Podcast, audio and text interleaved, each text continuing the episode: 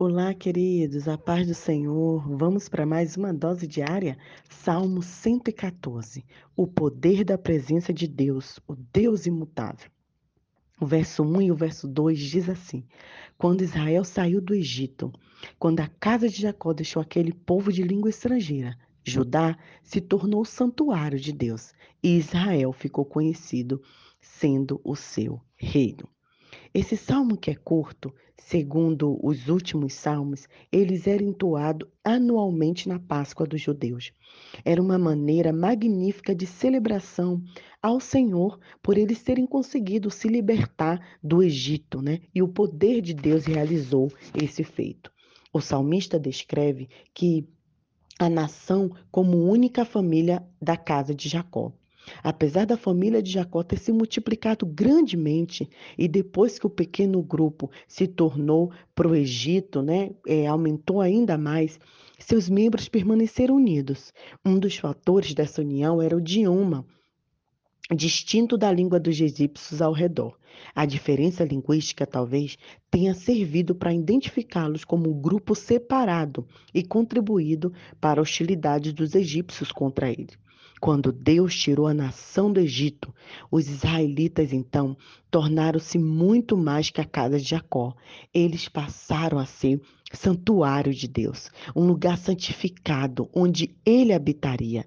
Semelhantemente, queridos, nós cristãos somos assim. Nós somos chamados de templo de Deus, pois seu Espírito Santo habita em nós. Eu tenho partilhado muito isso com as meninas do Projeto Homem. Nós somos a casa de Deus. O Espírito Santo dele está em nós. A nação de Israel também se tornou um domínio de Deus ou seja, um reino a qual o Senhor governa. A visão de Deus conduzindo seu povo para fora do Egito foi tão impressionante que afetou as leis da natureza. O mar viu isso e fugiu quando as águas do Mar Vermelho se abriram para permitir que os israelitas se passassem. Assim é conosco também. Possamos estar passando é, podemos estar passando por alguma dificuldade, alguma situação, mas com certeza as águas do, do mar vão se abrir para passar, porque o Senhor é poderoso. O Jordão tornou atrás quando o povo entrou na terra prometida. A terra seca também foi afetada pela majestade de Deus, pois os montes saltaram como corneiro e as colinas como cordeiro de rebanho. O poeta, o salmista, pode estar se referindo nesse versículo 4 na ocasião em que Deus aparece no Monte Sinai para dar a lei que ia nortear Israel como nação. É maravilhoso a gente ver que mar e monte se comportam como pessoas e animais fugindo da glória de Deus. E ao repetir esses feitos, esses elementos naturais, o salmista enfatiza quanto é admirável o poder do Senhor. Há muitos anos atrás, diz a história, quando o general Gou era chefe do estado da Nigéria, ele visitou a região onde eu morava. Em honra à sua vinda, o povo pintou e vestiu árvores juntos às estradas como se forem seres vivos. Esse gesto, porém, foi apenas um tributo humano imposto sobre a natureza. Quando Deus se manifesta, a natureza lhe presta homenagem espontaneamente, e o Senhor mostra seu controle sobre ela e a capacidade de transformá-la.